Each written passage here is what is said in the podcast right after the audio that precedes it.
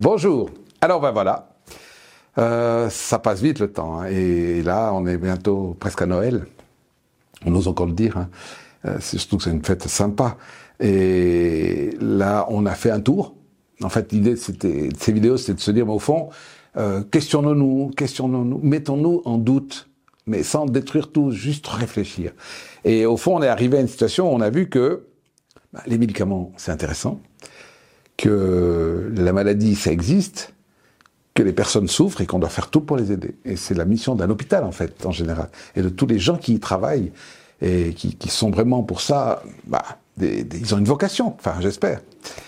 Et en fait, la réalité des choses que j'ai vues, en fait, en réfléchissant aussi à ces, petites vidéos que je préparais, c'est que je me suis dit, mais au fond, on, a, on, est en train de, de glisser dans une sorte de, de drôle de choses. Dans le sens où, avant, je dis avant, le siècle dit des Lumières, on avait une approche médicale assez bizarre. C'est-à-dire qu'on ne comprenait pas tout.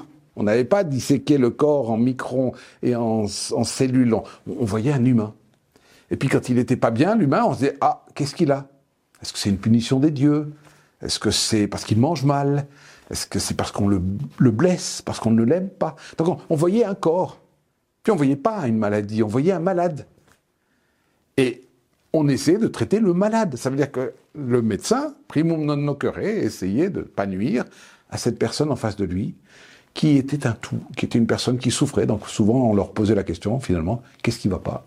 Est-ce que dans la vie ça va? Est-ce que votre travail vous plaît? Enfin, je suppose qu'il y avait des discussions philosophiques. On faisait même de la maïeutique. hein. On essayait de, faire accoucher le, le patient de ses souffrances pour qu'il les sorte par la voix, par les mots. Hein, OTS, pour que ça devienne plus des mots AUX, quoi. Et puis en fait, on voit qu'avec la Révolution française, qui comme toujours euh, a coupé pas mal de têtes, elle a coupé aussi toutes ces informations d'avant, considérant que c'était obsolète, c'est nul, c'est des conneries, croire dans des dieux, l'esprit, tous ces machins. Ah, ils ont tout jeté. Et finalement, aujourd'hui, on paye un peu parce qu'on est dans le tout jeté. Parce que finalement, souvent dans Révolution, il y a tabula rasa. On enlève tout, on sait mieux que tout, on va tout recommencer. Attends, ça fait bientôt 4-5 000 ans que l'humain essaie de comprendre les choses. Alors peut-être qu'aujourd'hui, on ne doit pas tout jeter. Les révolutions ne sont jamais bonnes, je pense. On doit évoluer. Et l'évolution, elle se fait dans toute la littérature qu'on a, toutes les informations qu'on a. Combien de gens aujourd'hui se retournent vers ce qu'on appelle la médecine holistique? C'est-à-dire se dire, au fond, et si j'arrêtais d'être un spécialiste de maladies Qu'on connaît bien les, telle maladie, tel symptôme, tel phénomène, telle cause, ça on oublie. Euh, et on parle comme ça tout le temps. Puis en réalité, on devrait se dire, mais attends, qu'est-ce qu'il a cet homme, ce malade?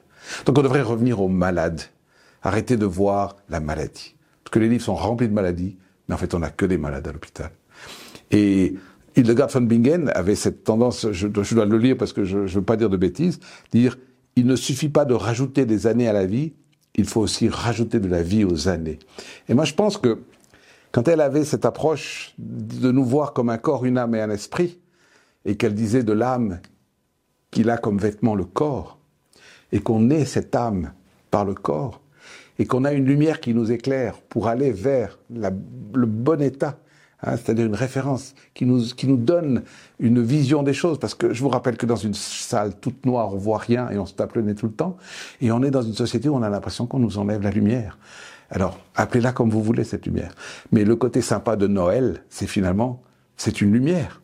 C'est un, une espèce de, de petit miracle de fragilité qui vient nous rappeler qu'au fond, les choses importantes sont pas dans les choses grandes, mais c'est dans la faiblesse, dans la petitesse d'un enfant. C'est incroyable quand même. Et le oui de sa mère, un oui un peu fou. Donc finalement, essayons de réavancer en ouvrant nos yeux, enlever nos lunettes de soleil de toutes nos certitudes pour revoir un soleil qui nous permettra peut-être d'avancer sans nous taper la tête contre les murs. Alors, joyeux Noël